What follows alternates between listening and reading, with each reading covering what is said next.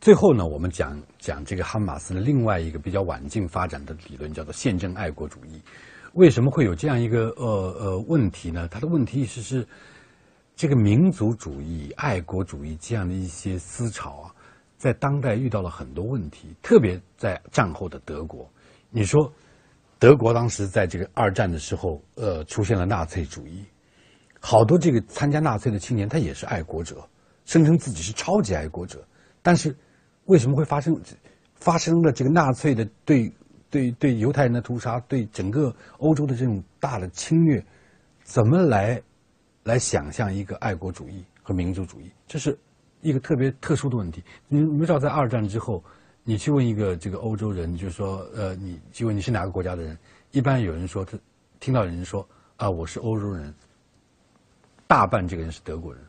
因为德国人羞于说自己是德国人，当时。他们的认同上有这样一个问题，一般其他国家人都会说我是法国人、英国人，但是一个德国人就会说我是欧洲人。所以，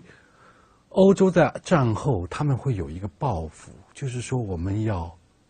终结一个持久的欧洲内部的这个这样一个呃战争和分裂和冲突。这个大家知道，从宗教从中世纪的宗教战争一直到二战，他们要。想办法来终结这一切，所以有一个欧盟的建设。虽然这是一个相当相当艰巨的使命，那么就提出了一个问题，就是要一个超越民族国家的认同。就每个人不仅仅是把自己的忠诚献给自己所属的那个国家，也不是把自己的认同单单看成是，比如说我是法国人，我是德国人，我是捷克人。我们要有一个所谓新的欧洲认同，这是哈贝马斯。面对的问题，所以会发展出这个所谓宪政爱国主义的问题。那么，爱国主义本身它是其实有很大麻烦的啊。我我们知道这个爱国主义的论述当中最常见的是啊，比如说你你现在听一个，我有一个学生当了班主任，他的这个班上有一个同学做演讲，爱国主义演讲就说啊，我们国家这个。有这个大好河山啊，英雄辈出啊，等等的，爱国主义是我们情情不自禁的一种情感，所以我们从小就要培养爱国主义。这种这种说法，你不仔细听呢，都是非常流畅、非常这个呃呃动听的。但我那个班，我那个学生当了班主任，在组织这个演讲比赛的时候呢，有一个学学习委员，这个文艺委员就讲了这些演讲词，然后有班上有个同学就提出了反驳意见，他说。你这个爱国主义到底是本能啊，还是一种道德？你说是一种情不自自己的本能？本能这个东西就像吃饭，我饿了叫本能。本能东西并不是什么了不起的道德，呃呃，本能一般是呃不用培养的。你到底是要闹哪样？第二，他说你赞美祖国、爱国，是因为祖国有这么多好的东西、好的河山、伟大的历史。那如果那些小国家呢？他没有壮丽的河山，没有伟大的历史，他是不是不应该爱自己的祖国，应该爱中国呢？比如中中国有周边的很多小国家，就变成这样一个问题，就或者说，我们国家在非常虚弱、贫穷、落后的时候，我们是不是不应该爱国？你你到底，所以爱国这个东西不是那么不是那么这个简单的事情。当然，这个他在他当时向我讲这个事情很有意思，就是他们班上就开始有讨论，然后有的人就反驳这个反驳的人说：“你你到底是要不要爱国？”他说。爱国，我当然爱国。爱国很简单，因为我为什么爱国？因为这个国家里有我。爱国就是自私。爱国并不是什么了不起的高大上，爱国不必说的那么玄，也不必那么装。爱国就是爱我自己，就是自私。你看这个，就爱国不是一种道德。爱国主义确实是有这样一个难题。比如说，反对爱国主义的这个呃呃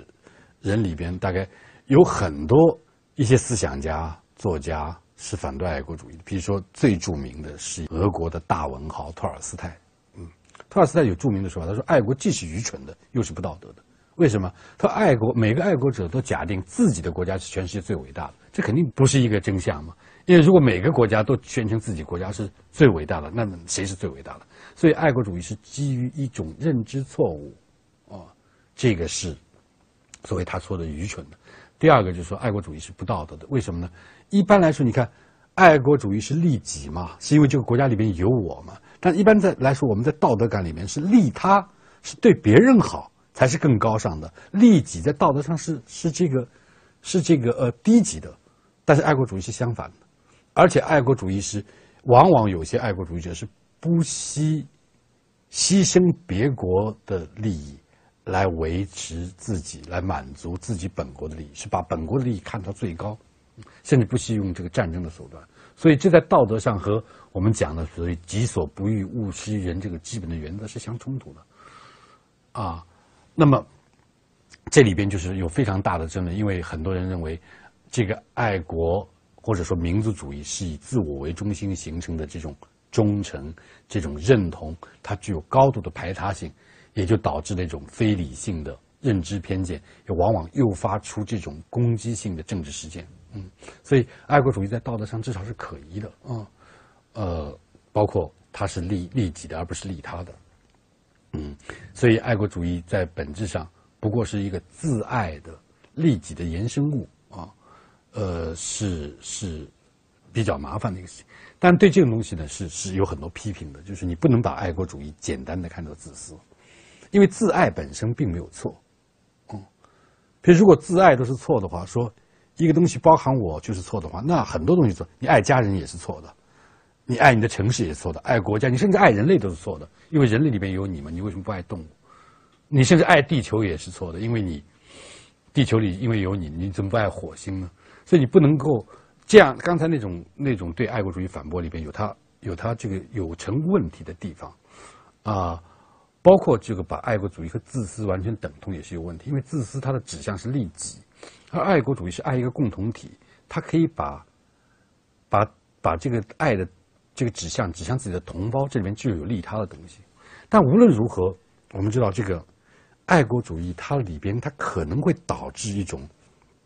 比较激进的、比较反对，就是以牺牲国家、其他国家利益为代价的这样一种呃本国中心主义。也就是说，实际上我们讲爱的这个。主要的问题不在于是不是自爱，不在于是包含自己，而是在于爱的方式。你是平等互利的，还是以牺牲别的国家为代价的这个这样一种爱国主义？所以我们一般来说，我们讲理性的、温和的爱国主义是尊重别的国家的爱国热情，也也强调自己国家的爱国热情，这个是比较正确和圆满的做法。但是哈贝马斯自己有一个特别强的一个呃看法，就是说，那么。对于欧洲来说，每个人都爱自己的国家，也也允许别的国家的人爱爱爱他们自己的国家。它并不能够形成一个欧洲联合的这样一种忠诚。谁爱欧洲啊？也就是说，谁是欧洲公民啊？那么他这里面要打开一个东西，就是说，民族国家的认同是不是一个唯一的东西？他认为不是的，因为民族国家这个东西，它不是一个。实际上，你可以经验上可以把握的东西，它是一个被建构出来的东西。我们知道有一个著名的历史学家叫安德森，他写过一本叫《想象的共同体》，对不对？就这个共同体是想象出来的。我们的同胞，大部分人我们都不认识，但是通过我们阅读共同的语言的报纸，有共同的这样一个呃法律框架，我们把它看作自己的同胞。但是呢，我们仍然不能说这是我们认同当中唯一的东西。就是我们自身的认同是很复杂的，这里面我们可以谈一谈那个有一个这个呃叫法国的这个呃叫麦斯特有一段著名的话，经常被爱国主义者引用。他说，在这个世界上不存在所谓抽象的人这种东西。他说，我一生当中见过法国人、意大利人、俄国人，甚至我还知道，因为孟德斯鸠，我还知道有波斯人。但至于人，我承认我生命中从来没有遇到过。因为他这这句话是经常被广泛引用。他他是非常有趣而生动的，他他非常有力的反驳了关于虚假的人的抽象的概念，好像坐实了人就属于一个民族的，人只有属于一个民族，它是真实和具体的。但是大家仔细想一想，这样一种修辞掩盖了一个事实，就是法国人、意大利人、德国人本身也是抽象的产物。我们可以说，借用麦斯的这样一个修辞，我可以说。我见过四川人，见过上海人、北京人、湖南人，我甚至了解海南人，但我从未见过一个中国人，可以这样说吗？而且对一个有阶级意识的人，对阶级是很敏感的人，他可以说：我见过国王，见过王室成员，见过贵族，见过第三等级，但我从来没见过一个法国人。对于有性别意识的人说：我见过男人和女人，甚至见过一种阴阳人，但是我没见过一个抽象的人。所以，当麦斯特说这样一个修辞的时候，他好像说只有民族性才是真实具体的，抽象的人是不存在的。但他恰恰忘了民族性本身也是一个抽象的结果。哈马斯就抓住了这一点，他认为德国人、法国人这些人这些民族性本身是通过一个政治性的这样一种方式来建构出来的。也就是说，民族国家这个概念啊，并不是生理性的，并不像德国人说的血和土地。并不是由于血缘和什么文化基因这些东西把我们造就的，我们真正能够有感受的东西是非常临近的东西，所以民族国家的这个认同、民族性的认同，它是一个抽象的产物。